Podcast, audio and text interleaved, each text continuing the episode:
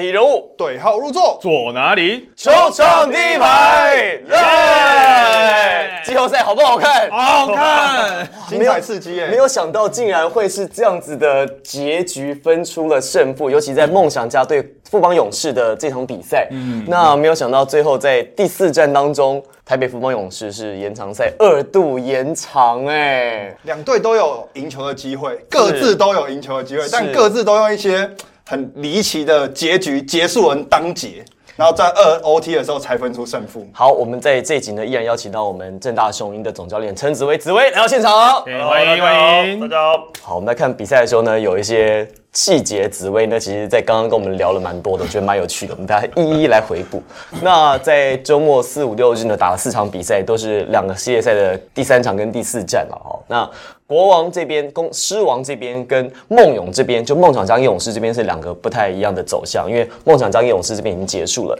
在第三场比赛呢，梦想家是九十五比八十击败了台北富邦勇士，拿下了第三战的胜利，所以呢，让二比零。扳成了二比一，但是呢，我们要说的是第四战，这一战呢，也是在我们录影时间、录音时间目前为止联盟史上收看人数最多的一场比赛，直逼十一万人嘛，但是有可能校正回归，所以可能超过更多。最后的比数呢，在二 OT 台北富邦勇士一百一十九比一百一十一击败了福尔摩沙台新梦想家。我的妈！看到真是起军全身鸡皮疙瘩，差点趴在地上看，差点跪在地上看吧。我说已经趴在地上看。从第四节开始，基本上只要志杰一拿到球，大家全台湾的球迷，我相信应该都是跪着看吧。林志杰呢，就是刚过了四十岁的生日，嗯，真男人，负责说不回台中 就不回台中。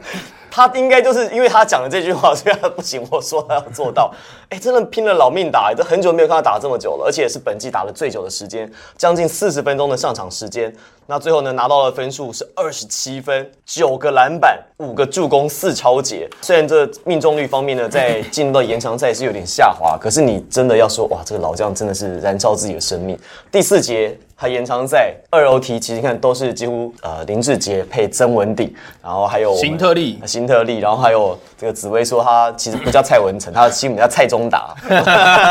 中达 中距离中距离打，叫蔡中达。这几个老将轮流在场上，然后找到一些比较好的机会，所以我们发现其实最后好像真的就是经验决胜负，真的没有错。其实，在我看到志杰今天这样的表现，甚至在季后赛的表现，真的让我们看到哇，真的好像他年轻了十岁一样。真的看不出来他四十岁，所以有这样的他的这样的企图心，在比赛当中又因为他的一个激情去被判了一个技术犯规，但是他这个动作就是感染整个观众，感感染整个全台湾的球迷。我觉得那样氛围，然后又把球赛给赢下来，我觉得这个这对勇士的一个后续的比赛的发展，我觉得对他们整体来讲，过了这一关之后，基本上他们又有一个不同的档次上去了。真的，这个就是我们讲到为什么台北富邦勇士在季后赛会越来越难打的。对我跟紫薇教练都猜梦想家。我讲梦想家这系列赛虽然三比一已经结束了，但是我不得不讲，梦想家还是表现的非常的好。他一场比一场打出的内容都更加精彩，然后都一直在解决富邦勇士提出来给他们的课题，然后同时在逆境当中，其实。逆境当中逼出最强梦想家这件事情讲对了一半，因为他们也逼出了更强的勇士。没想到，没想到逼出的是更强的勇士。我们在比呃季后赛开打前，我们的预测你是梦想家跟国王，不不，梦想家跟勇士这边你是几比几？三比一，三比一，梦想家啊，反过来了，反过来，紫薇是三比二，梦想家，我们三比一。哎，那你那国王那边呢？国王那跟勇士那？我是工程师三比二。哦，工程师三比二，我是国王三比二。哎，对，所以就是接下来我们俩对差，我们俩对对，我们俩就对开喽。我们对开，我们表示我们俩至少会有一个人全中。对对对对对，有机会全中，有机会全中。那这样子，我跟紫薇教练也是对开，表示一定会有一个人都没中。对，因为你是反指标就对了，我会有一个其中一个反指标，我会有一个开始被网友攻神，所以不是你就是我。但我已经被网友攻审过一次，因为在赛后记者会呢，那个黑哥的就一直叫。我问敏哥，还有问志杰中午吃什么？我就是不敢问，我真的不敢问。没有啦，后来后来，其实他他在结走出去之后，结束之后，这黑哥直播，他说来，哎，Harry 问问一下那个呃敏哥吃什么？这样啊，中午吃什么？他敏哥说我我已经跟敏哥约定打过招呼，第五站，第五站，他说我一定会问在记者会，我已经拟好稿了。这是一个男人，这是一个男人的赌注。对我已经拟好稿。如果说这是那个时候，那个我们也跟敏哥打好打打有一个约定，有打勾勾，说敏哥，如果第五站你们真的是输二追三的话，那我们要问你中午吃什么，你会不会回答说好，我会回答，已经讲好了，大家期待一下。好，我们回到这场比赛啊，就是第四站啊，勇士一百一十九比一百一十一。其实开局的时候发现梦想家好像在第一节一开始是有呃有备而来，势在必得，在身材上面、赛事上面没有了赛车夫，好像真的是勇士打的蛮辛苦的。对，我们看到就是在今天这场球其实相当的可惜，就是说在最后的关头，德威跟吉尔贝克这两个在一开赛打这么好的两两位大哥的球员，包括说内线得分又这么多的情况下，呃，打最好的人范满毕业，所以在第四节后半段以及延长赛的两两个延长赛，便说他们没有内线保护篮筐的选手，然后最最后看到曾文鼎真的就是用经验再去打，最后的把这个比赛给结束掉。那我觉得在第一节的时候，其实富邦也是有一些针对性，就是说他们在针对到在进攻端一直在去攻击攻击简浩这个点，然后让他消耗一些体力，因为在利用这些换防的时候，让简浩下滑去守到祥军。那祥军在一开赛其实有打得很好。其实今天一一开始比赛，我们看到内线的攻击是两边一开始的主轴，所以我觉得就是说整体的比赛从上半场到下半场的状况当中，其实会看到很多的攻守的细节，所以我觉得看球赛是非常精彩。哦，这场比赛的精彩地方是在一开始第一节，梦想家是二十八比二十的第一节。可是其实你会发现，其实在整个不只是第一节、第二节，整个上半场几乎你会发现有一段时间梦想家是拉到两位数领先，对，然后富邦是一直苦苦追赶，苦苦追赶。啊、志杰上来之后，他几个漂亮的胯下运球，急停 pull up 三分线投进之后，把这个比分其中十分咬，他至少没有让这比分扩大。我觉得这个是志杰上半场很有价值。还有新特利，这场这场上半场如果没有富邦没有新特利的的一些非常 clutch、非常关键的一些打烂仗的的进球的话，其实富邦可能早就被拉开了。因为新特利这场比赛，其实他上半场富邦的进攻有有几个球员比较宕机，有几个位置比较宕机，那也是靠新特利的硬打篮下，非常粗的打篮下的状况下，那进了。不少球，让富邦还是把分数咬住。所以上半场的勇士其实一直苦苦追赶了，那至少呢，在第二节结束前呢，把这个比分缩小到只有五分的差距。所以你会觉得，哎，这个比赛五分差在半场结束的时候是许云哲教练他可以接受的。那下半场呢，再运作一下，还有机会扳回来。但同样的状况呢，在梦想家这边又出现了。他其实在第三节、第四节，特别是第三节有一段时间，其实梦想家进攻是宕机的。嗯，宕机之后，在这段期间，勇士重新又 take over，所以第三节首度勇士队取得领先。在那个时候，你就会发现，哎，好像这个比赛天平有点倾斜，它有点松动，是这样。其实我们会看到，其实，在五分内甚至十分内的球，其实徐总都不太不太会担心，因为在第四节，其实他他有绝大队的呃一堆老将去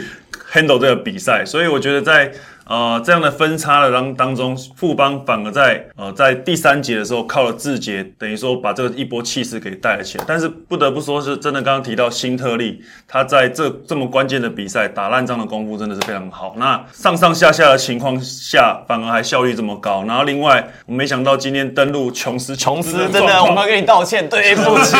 我们错琼斯。今天的状况特别好，对哇，一度要觉得他应该要下去了，结果又投进了，所以这。在几个关键球的时候，反而他跳出来了，所以我觉得在后续的比赛当中，哇，徐总可能在用人上面可能又要再稍微伤脑筋一点。因为塞瑟夫是一开始这个赛前的时候，他这个好像是肋骨肋骨嘛，挫伤就前一天可能说就是双方在碰撞的时候动作打得比较粗，这样，然后呼吸也会痛，走路也会痛，手举起来也会痛，所以他就没登录。那一开始登录 Jones 的时候说啊，惨了惨了惨了，这个内线看起来哦，这个勇士堪忧，哎，会蛮不利。上半场看起来确实蛮堪忧的。对对可是下半场他也投得进，所以至少下半场琼斯又把他在进攻啊防守上面掉的分数，他进攻上他要补回来。所以这个点其实你会发现，哎，好像没有这么大落差，就会发现第四节开始渐渐渐渐，这个比赛就有点回到我觉得莫勇这个系列很有趣是。其实到了第四节决胜期，除了第三战不算了，因为第三战确实呃梦想家就展现出很想赢的气势嘛，所以第三战我们顺便插播一下，第三战呢最后的比分呢，福尔摩沙台积梦想家在第三战是九十五比八十击败了台北富邦勇士，但第三节大概就已经比赛定掉了。那第三战呢，这个确实梦想家展现出比较想赢的企图心，一开始在防守上面进攻上打得很硬很凶，所以一开始气势勇士就有点这个被压住了，所以发现徐总他在第三战发现，哎呀，这个今天看起来没戏了。他很快就把他的先发球员全部掉下来，所以志杰其实，在礼拜四的比赛，他只打二十二分钟，所以这为他在礼拜天的比赛其实保留了体力。好，我们再讲回第四场比赛，那第四场比赛，他渐渐在关键期第四节的时候，又有点像第一场跟第二场。就是开始，他们用了很多的老将的组合，对小组的传达配合，收到很好的进攻效果。所以你会发现，在很长一段时间是勇士的外线投不进，可是呢，用一些小组配合，做一些简单的 give and go 中路的拖车，那梦想家呢就会有一些神仙球出现。我觉得比较特别的是，就是勇士从第四节开始一直到 OT，他都放弃了传统的控球，像苏伟啊。呃，赖廷恩这些比较地板型的控球，其实都没有在场上，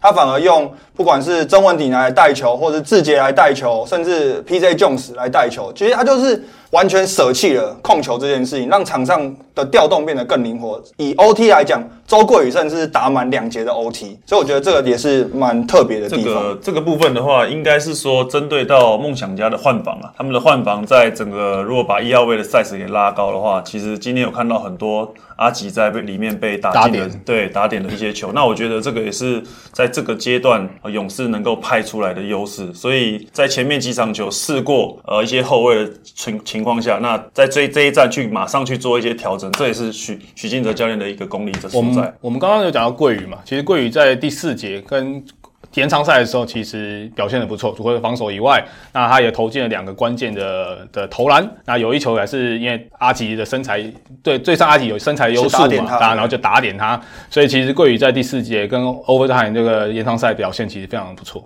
主要是在这个近代篮球是喜欢高侧翼。我们记得我们有讲到说，现在想要拿 NBA 拿冠军的球队，你一定要高的侧翼球员，三四号球员要活动能力的。这场比赛其实我觉得很很完美的诠释了这件事情。因为即便是没有塞瑟夫，P.J. Jones 虽然说比较单薄，可是梦想家他的攻势在内线就是只有只能集中在基尔贝克去硬打。但是扣掉这个部分，你看外围其实不管怎么换，你看辛特利啦、张呃张宗宪啦、林志杰身材大概都是一百九十出头，一百九十到一百九十五。呃，富邦其实今天防守上面也是用搭配一些区域跟盯人的一些变换防守。那但是他在进攻上面，只要派出这样的阵容的时候，遇到梦想家的一个 All Switch 的防守的时候，反而反而在不管是面对到阿吉也好，甚至说在新特利也有打钱肯尼的一些镜头，所以我等等就是在整个侧翼上面，其实是富邦的一个在四四支球队里面呃最有优势的一个点。好，那我们来讲一下在这场比赛这样经典的这的 epic series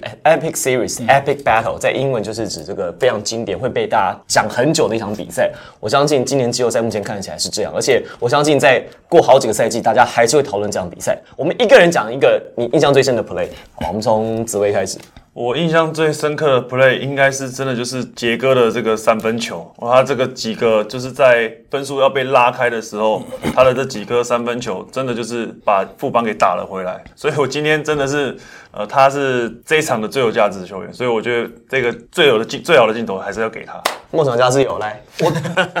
对我最有印象的镜头是梦想家的镜头，但是很不幸的是，他是在第四节最后一个 play。梦想家有两分的领先，结果 Boyd 在发球一拿进来的时候，被 PJ 跟被林志杰包夹，球被抄掉之后，PJ Jones 回头一个扣篮，比赛进入延长赛。所以梦想家整场比赛发生了二十五次失误，但我觉得最重要、最重要就是那个失误，因为你比赛已经两分差，而且你自己的有的球权，结果你是失误这样被带进延长赛，所以这是我印象最深刻一个 play。其实梦想家的输球就是第二战吧，还有第四战这两场比赛输掉，其实真的失误都比较多。这场比赛其实梦想家没发现，在决胜期第四节在传球上面，其实觉得传到位了，传球的概念跟意思其实都 OK，是那个球是该传。可是好像在处理的细节上面没有处理好，所以全场发生了二十六次失误。勇士呢发生了十三次失误，只有一半哦。梦想家在这个 series 这个系列赛来讲的话，他们的失误其实都发生在短传的上面，就是尤其是在禁区上的短传，其实发生了非常多的失误。我们常常会看到 Boy 啊，啊基尔贝克啊，甚至呃有时候简浩在在篮下的时候，其实有些传球其实一直都发生失误，所以啊梦想家非常可惜是他们禁区虽然可能有基尔贝克这个点，可是在传球传导上其实发生了非常多事，是整个系列赛都发生这个问题。好，那 Tony 呢？你印象最深刻的一个？你们刚刚都讲了，就是最关键的最后的的 play。那我我今天因为我今天有到现场去看，那看了上半场，其实我最印象最深刻的是阿顶跟简浩在篮下的对位，因为阿顶在篮下其实是有身材优势的，那简浩也是拼了命要守。啊，你就可以有时候看到看到两个人在那边跳 tango，以下简浩呢要去区前防守，站在阿顶的前面要去篮球，那阿顶就想办法把他卡住。那这时候可能那时候传不到给阿顶的时候呢，那这时候阿顶又啊简浩又跑回正规的，我们认为在阿顶后面在守，所以你常常看到两个一直换来换去，换来换来换去。其实我在这个这个对位上，我看到非常精彩。那我印象最深刻的一球呢，事实上是在延长赛的时候呢，勇士队在罚球线上罚，我是忘了谁罚球，但是呢，这第二罚没有罚进，可是曾文鼎只要抓到进攻篮。板，然后把这个球给摆进去，说怎么会没有卡位呢？那下面就是讲说为什么不卡位？为什么波也没有卡位？但事实上不是没有卡位。来，紫薇解释一下。没有，那时候其实，在前几场球的时候，富邦就已经有用这样的方式，就是呃，在篮下卡位了两位球员，抢进攻篮板球员去做一个互相挡人的动作。其实，在我们在基层教学的时候，也蛮常去做这样的一个方式。那一球我记得是文成去挡了曾文鼎的人，所以让曾文鼎绕过来他的文成的位置，去抢到这个进攻篮板，去把它补进。那这个球我就我就有印象，就是我在第一年带甲二的时候，我是因为这个 play，然后我们进到一级。你说在啊？你说在？雄鹰的第一年是不是？第一年，然后是打清大还交大不是，是因为我们在复赛赢了湖北科大很关键的一个最后一球，然后去王永成抢到一个篮板球，绝杀了湖北。那我们排到第一的位置，影响到后面的签运，然后。才可以进笃定的进到四强，所以那一场是复赛最关键的一场球，因为反正就是这个交叉，我就印象很非常大的那个优势。那其实，在很多比球队其实也都在用这个比赛，那用这个方式，你不要想来罚球，他现在就是在做一个双挡掩就是做就是简单做一个双挡提供提供系队一个好的一个方式。对，可是那你要那个人也罚不进啊，万一那个人罚进的话，不是？对，就是其实这个不能每次用了，每次用可能都会被那个，就是关键的比赛的时候，哎，关键的第四节可能在。在抢进攻篮板争夺上面，其实突然一个 play 抢到，哎，其实真的就像顶哥那个关键的补篮。你看这两个有多有经验，这种绝对不是教练下达的，一定是张文鼎跟蔡文成，而且是一定是顶哥过去或者蔡文成过来的时候，他们两个自然有默契，然后一个去绕出，一定有人打一个 sign 打个暗号之类的，这也不能用讲的嘛，对不对？一定是有暗号的。像这种怎么打暗号？其实你就是打一个叉叉，就是交叉，然后一个一个打一个叉叉。那我也要看到怎么办？对，因其其实不会每次用的话，应该都还好。好，这是我印象最深刻的一个 play。那也恭喜台北富邦勇士连续两年进军了冠军战。那在接下来呢，要面对的对手呢，就是新北国王跟呃新竹机口工程师两边的其中一边了。那在周末的比赛呢，礼拜五呃，抱歉，礼拜四跟礼拜六的比赛呢，新北国王在主场连拿了两胜。蛮有意思的是，工程师跟国王的这个系列赛呢，在主场的这边其实是有压倒性的优势。嗯，因为你会发现，在两场比赛主场的这一边，其实他们的投篮的命中率各方面其实打的都是比较顺的。这跟在梦勇这个系列赛前三场其实都是客队获胜，是刚好完全反过来的。因为如果没有打到二 OT，差一点点哦，在梦勇这边是客队全部获胜，对，然后在狮王这边是主场全部获胜，差点是完全两个极端，也蛮有意思的。好，那我们刚刚讲了很多梦想家跟勇士的这个系列赛的状况，我们现在要来回顾的是工程师跟国王在也是上周四五六日，他们打的是礼拜四跟礼拜六的两场比赛。周四的比赛呢，新北国王是一百一十一比九十三，好，这大比分击败了新竹这个工程师。那在周六的比赛呢，同样分数也赢了二十分，九七比七十七，在这个系列赛。分差好像都拉得蛮开的，因为第一站跟第二站工程师大概也都领先到二十分左右，最后的分差赢的大概都是在十分上下啦，九分、十一分这样，好像其实跟梦勇这边的。的这种一步一步、一口一口互相咬的这种状况，其实有点不太一样。对，没有错。其实我这边要提一个人物，就是小胖洪志善。虽然说他在整个呃得分上面，或者说助攻上面没有很大的一个凸显，那我但是他的正负值在第一场赢球的时候是正二十三，第二场赢球的时候是正二十七，所以他有他在场上的时候。整个球队是活络了起来。那因为凯燕他在手部的部分有一些伤势，所以在投篮的呃得分上面没有那么果决，所以。小胖刚好呃弥补到他的一个位置上面。那我在转播第二场的时候，其实他们是输球。在第四节的时候，我就其实就有讲过，小胖配凯燕其实也是一个不错的组合。所以在后面第三场球、第四场球的时候，呃，有长时间的机会可以去用这样的组合的时候，反而小胖把这个球给活络了起来，让他们整个团队的战力渐渐接的影响到板凳的信心。所以。板凳的得分在后面两场球真的是差别蛮大，前面两场球大家都应该知道是九分九分嘛，没错。但是后面是第三场是二十七分跟二十一分，所以都突破了二十分。所以我这个是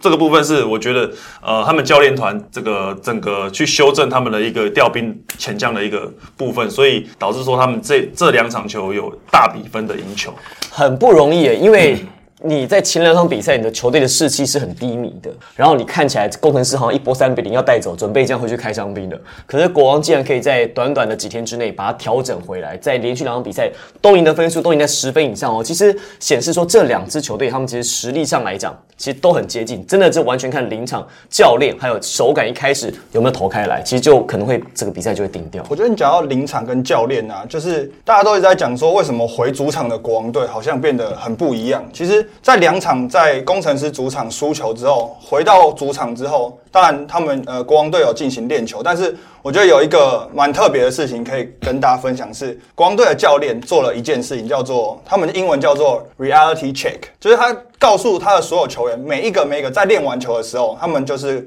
关起门，他就是有点像开诚布公的告诉所有球员说，你现在的问题是什么？你为什么不防守？你不投篮？你不什么？就是他很直白，他也不怕你说你受伤或者什么之类，他就是完全告诉你，你现实是什么？我把问题讲出来，我们来解决这件事情。所以当这件事情全部一个一个教练跟球员沟通完每个人的问题之后，在第三站看起来大家都有针对自己的问题去做一些修正的。哎，不是玩那个鬼抓人嘛？我记得他们二连败回主场的时候练球完之后，他们还玩鬼抓人，我吓一跳。毛总说他提供奖金出来。鬼抓人，我听小丽他们好像有讲说玩鬼抓人这件事情，我觉得还蛮有趣的，把那个气氛给扭转一下，然后最后好像是。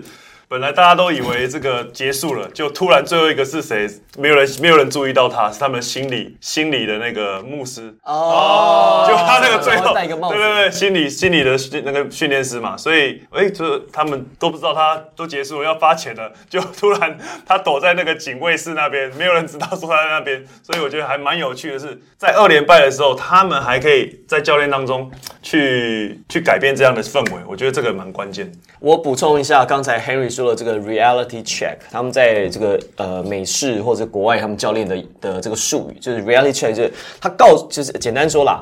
台湾的球员，我觉得有一个问题是，台湾的球员跟教练普遍他不太，他知道问题哪里，但是他不会直接点出来跟你说，他们会害怕说伤害球员的信心，或者是啊怕了讲了之后，这个可能会。这样气氛不好，但是西方的文化比较是直球对决，我也不怕你讲，我也不怕你知道，所以呢，他们会认清事实，会告诉你现在我们的状况是什么。就我们自己这样知道，其实紫薇你应该也很清楚，在台湾，如果你是牌子大的球员，你在队上你打不好，其实教练不见得敢说什么，或者是队友也不跟不见得跟你说，哎，紫薇你今天态度，或者哎你怎么不防守，不太会。可是 Ryan 教练一整个球季下来，他没有。大小牌，呃，对，而且他一整个球季他他没有在赛后检讨之后指明哪一个球员说你怎么样，你怎么样，你怎么样，你怎么样。可是前两场比赛打完之后呢，他这个赛季 Ryan 教练第一次做了 reality check，就直接点名说 Tony 你不防守，嗯，你的投篮选择不好，你在篮下打得不够强，所以他会把每一个人的问题点出来说，我们要赢球，你改变你的问题，你修正你的问题，你修正你的问题，我们就可以赢球了。所以果然在第三场比赛其实做了这个事情之后，你会发现国王队确实，而且又回到主场，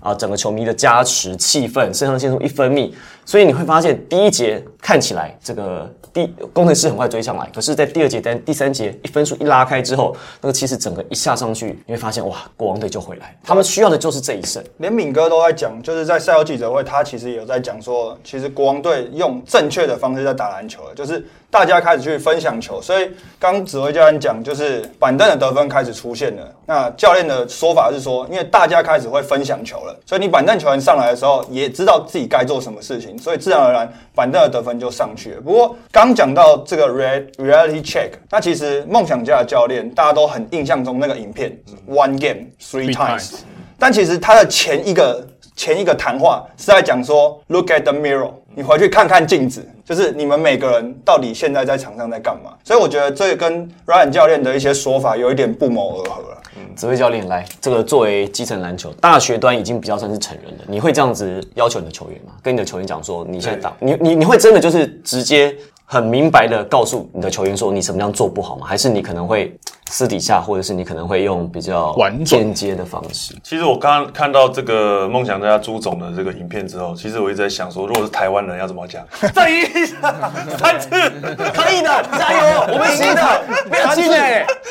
赢一场三次哎我在想说，就美国人讲就是跟我们不一样比较有魄力。对，所以我就是在思考这个问题。但是其实台湾的做法，或者说我们国内他教练大部分的做法都是很多都私底下沟通，就比较不会说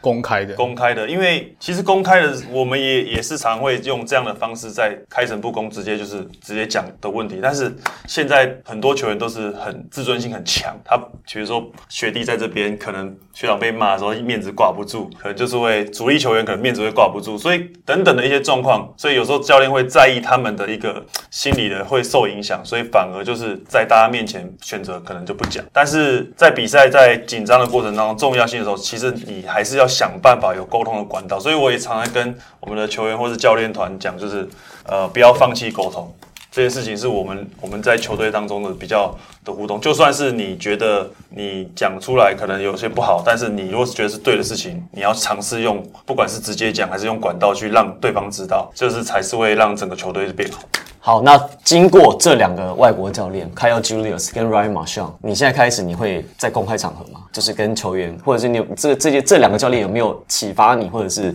给你什么样的灵感在沟通上面？我会，我还我是会直，我会我还是会直接讲啊，就还是会直接讲，但是直接讲完之后，会在私底下跟他告诉，跟他跟球员讲说，为什么我会点出你这样的问题，就是说现在的球员可能你直接讲都没有问题，但是你后面有没有去跟他说？哦然后你跟他讲完，回去发文，对。对，又 take 你发现动啊，现动啊，就完了。对对，对。蛮有道理。教练哲学，对啊，要不要收啊，你骂可以骂，对，因为因为外国教练跟台湾教练不一样嘛。可是还是要安慰一下嘛，对不对？外国教练就是出了练习场就出了练习场，下次见他可能就是比赛或训练。然后这下次要可能他明年回去不一定回来了，对，所以他比较没有。但是台湾毕竟在这个地方，大家修度也丢啊不是学长学弟就是老师学生，都遇得到，对啊，所以都遇得到还是要的，对，人情世故还是要顾。但是教练难当国。王这两场，其实我必须要讲，就是阿敏跳出来。像之前我有讲过，就是说国王其实前两场比赛阿敏是消失的。那我有说国王如果有阿敏在，然后又呃可以带领国王赢到两赢到比赛的话，其实是加分又加分的。啊，像这两场比赛我们可以看到，呃，工程师在二三或三个区域防守的时候，其实在辛巴不动的状况下，其实。罚球线附近是最危险的，对你就可以看到说阿米一直把如果持球的话，阿米一直切入切到那个罚球线附近，或者是在无持球的时候，他一直在罚球附近要球，啊，这个时候其实就会吸到很多工程师的防守的注意力，那，这个时候他就有除如果是有自己有机会的话是可以得分的，要不然就是分球给队友。所以其实，然后再加上阿敏现在又这这两场比赛又特别又他的绝招又来了，就是找 mismatch。找像国豪啊、少杰啊，然后在 low post 打篮下这个机会其实越来越多，所以其实这两场比赛就看到阿明又复活。对，国王队赢球的两个重点啦，一攻一守。我们先讲进攻哈，攻击一个刚才讲到，除了在板凳球员上面，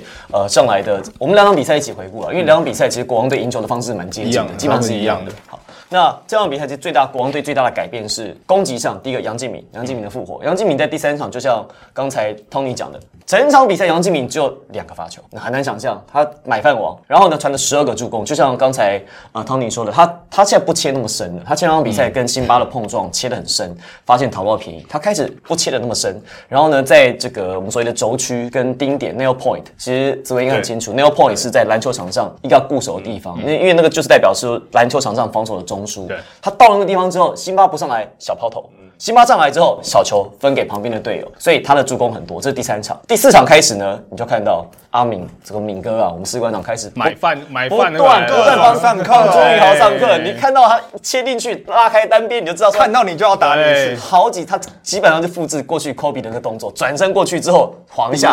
他没有跳他没有出手，他就是他就等你起来等你那一刻去靠你，或者是他切的时候要收球的时候手已经勾在你手上了，然后说啊这样就买到犯规。所以他第四场罚了十二球，对然后十二球全中。对，阿明打得更聪明了，这是国王队三四场赢球的原因。另外一个是板凳上面，就像紫薇讲的，哪几个球员你比较印象深？第三场、第四场，他开始启用张文平这个高、嗯高射手，因为在面对到工程师，他是比较呃身材比较高大，包括加瑞啊、以威锋，整个锋线都是比较高大。右者的出手的空间可能没有想象中的那么好，但是在张文平的出手快快速又比较高的情况下，反而他得到一些空间去做出手。不只是呃板凳球员，你必须就是给他时间，然后他有他反而他得到了信心，在防守端上面也给他任务，包括说凯杰跟张文平他们教练讲的，在呃守法师在这两场把他的命中率压的真的是非常有效效率，所以我觉得凯杰跟张文平这两个点，其实在他整个不是主战阵容的一个状况下，他们这两位骑兵跳出来的时候，包括小胖的穿针引线，所以整个让整个板凳的分数才会慢慢的堆叠起来。好，我们先讲这个法师的防守。法师呢？我想说，我先我先讲法师的拥护者，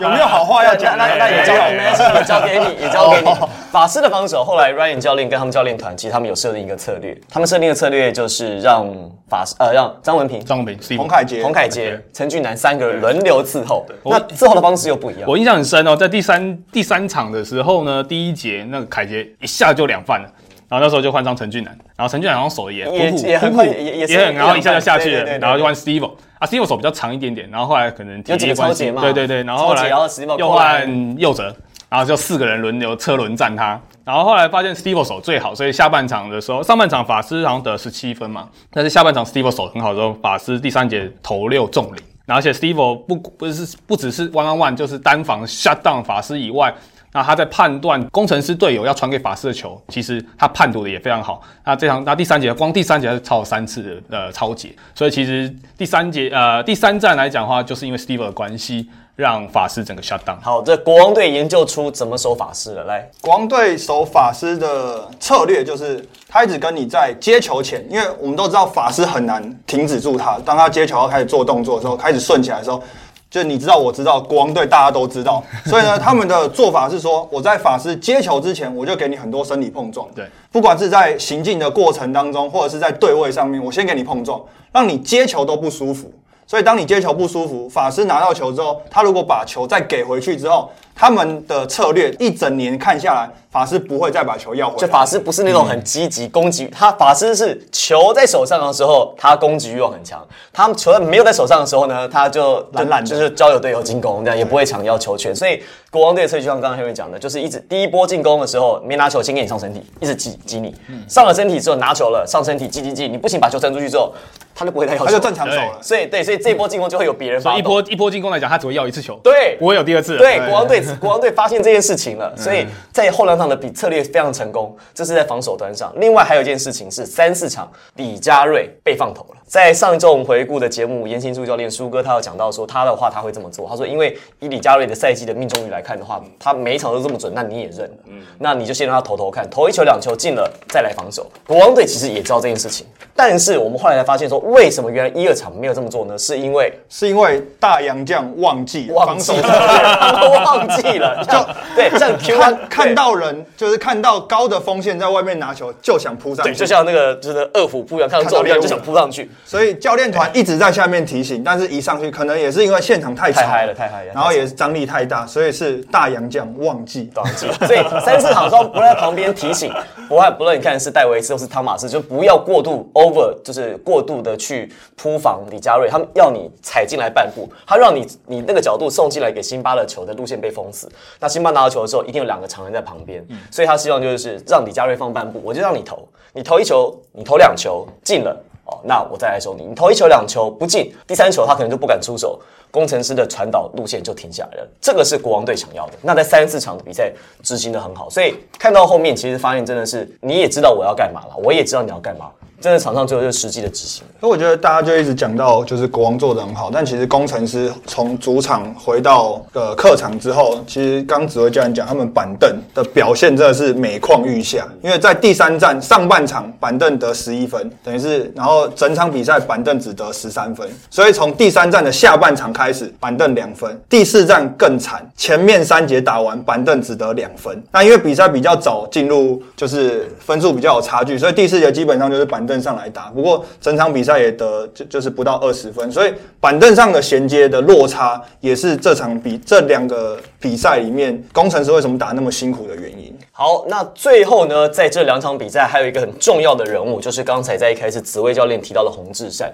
小胖呢，其实有两件事情，我认为是可以提出来讨论的。第一个是他在呃第二站吧，中场的那个三分线。哦，对，投进去第四站第四站第四站巴泽比特投进去之后，哇，大家觉得二零二零一三的哎即视感，真的，而且那样球那球一投进去之后，你就会发现，不论是国王的球迷，或者是他们球团的那个眼睛都亮起来了，就觉得这个好像是一个赛有戏。了对，觉得说这个分数不但压过去了，而且哎，好像要复制那天的比赛，所以他们下半场打的就很有信心。这是一个，另外一个是大家比较没有看到的，那就是第三站我播就是不攻球评，然后大家不公球评话讲话讲太多太满，对，这个是这样子。小胖红之善在第三场比赛，其实有一段中间是拉锯的。这个吹判其实对国王队当时是不满意的。小胖非常聪明，他开始到主播台前，嗯，他就是他面他知道他是要面对镜头、哦，他他他他直接碰到我跟那根耀说，他说你们你们你们说你们说这样这样吹对吗？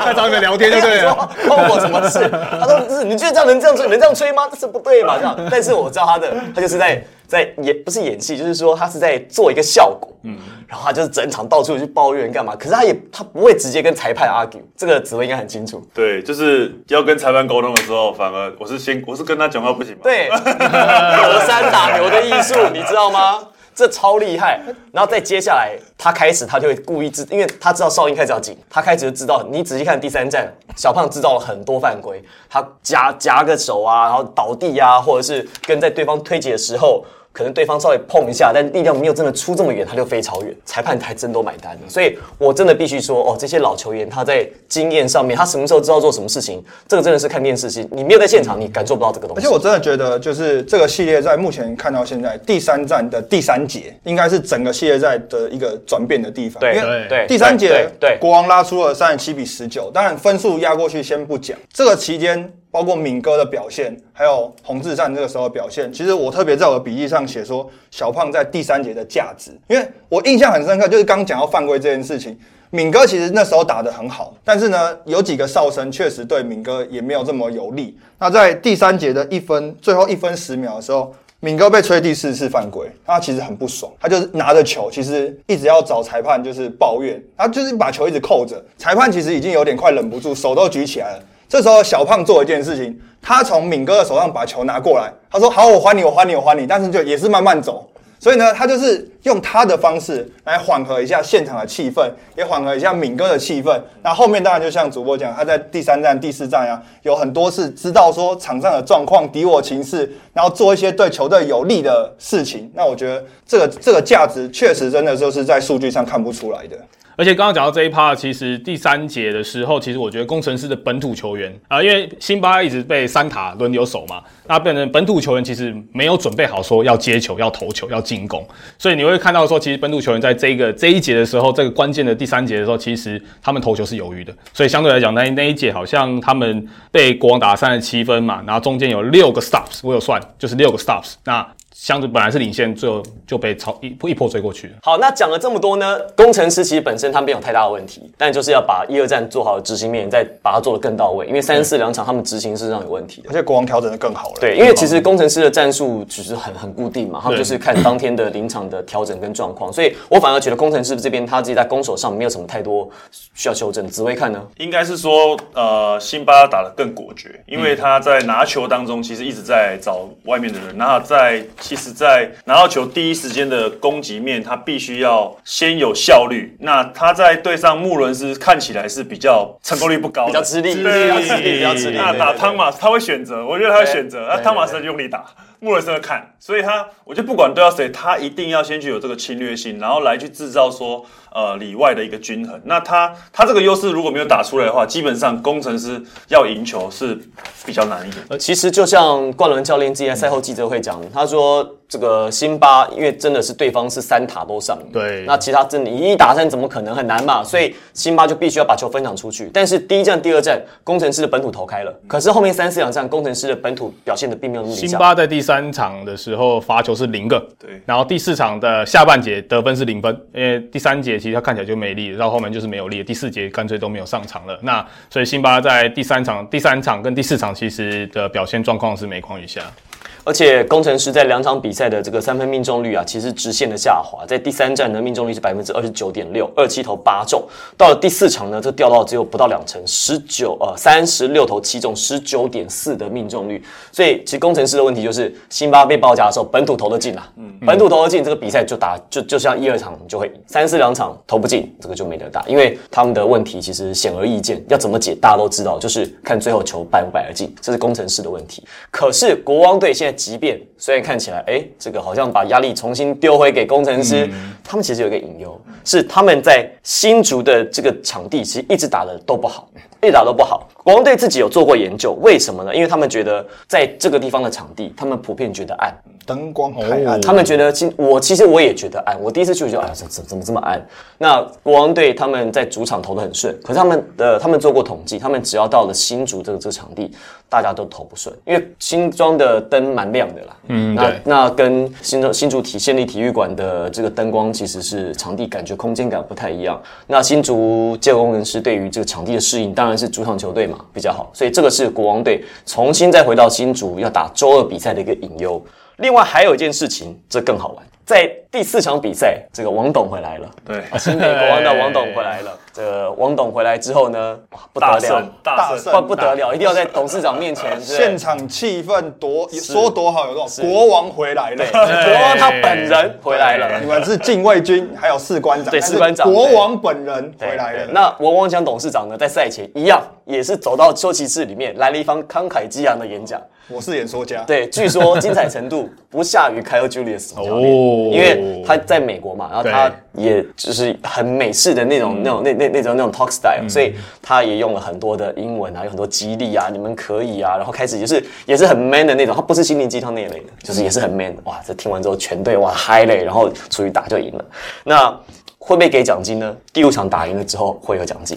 这一定要会有奖金啊、对，但重点还不是这个，重点最好笑的是，来你跟大家说，最好笑的事情是第四站打完之后呢，因为比赛第五站都是如果有需要嘛，好，那第四站打完之后，这如果有需要就成真啦。那成真之后，当晚的九点钟开始卖票。开，始卖票。哦。新竹的官网在破源开始卖票。嘛。王董指示我要包票，要包票。但是三百张，但是呢，但是因为工程师不给，但是是在网络上买嘛，因为所以王董也是你就是要照排不队。就是说。客队有时候跟主队说我要买多少票，但是因为你主场我都玩瘦了，我自己都不够了，我就是给你可能给你最基本的，然后就是有一个固定基本的量，多的话我也没办法。好，那怎么办呢？怎么办呢？因为在当天在新庄呢，有最多什么攻攻读生哦所以攻读生呢，在当天工作结束之后去领钱嘛，领钱当下领完都不准走，不能走，不能走。九点钟一到那，抢票。每个人手机打开在那抢在那边抢票。然。后要回报，我今天抢到八百块的票，对我抢到几百块的票，对对对对。当天抢对，票。超好笑，因为我因为我那时候看到他们在发钱啊，就是用那种纸袋，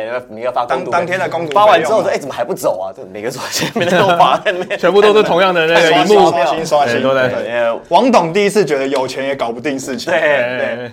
那解说以前都有钱就可以买东西嘛，就有钱买不到票，买不到票。对没办法。那新庄体育馆比赛的时候，工程师都坐在他们都买得到票，对啊。没，有没有，他们很努力买，他们很早就很早就买了。啊，因为第五站现在站。都还要再叠对叠啊。对啊，因为 因为第五站是在第四站打完之后才才确定会有，所以他卖票的时间是在第四站打完当天的晚上九点。这第四站也是啊，第三站打完确定有才开放卖票。所以第三站国王队好表现，也冲出第四站新庄首次满场，满场。哇，六千五百多人。所以就像 Henry 刚才讲的，就王董第一次感受，此生感受到有钱也买不到东西，而且而且也不是很贵的东西，但就买就是几百块但就就是几千块就是对。就是个几百几千块东西，但是也搞不定。对。对，你说真的很有趣，所以我觉得今天季后赛其实热度一直在很一直在往上。很，很多很有趣的故事。蛮多话题，蛮多故事。我们知道的大概就是只有讲十分之一而已。对，对，因为时间有限，哦，我们也希望就是在接下来，因为冠军战看起来会打两周嘛，所以我相信应该还有很多的故事，我们有机会陆陆续续分享给大家，好吧？那我们在这集很开心邀请到紫薇教练，谢谢。谢谢分享了很多他在带队时候啊，看比赛的一些看比赛的一些细节，哇，真的跟我们想象的都不一样，真的真的跟我们我们太粗浅了。太浅了，什么没抢篮板这种都太浅真。的真的。好了，我们非常谢谢紫薇，我是王柏林，我是 Henry，我是 Tony，我是紫薇教练。球场第一排，我们下次再见。拜拜。拜。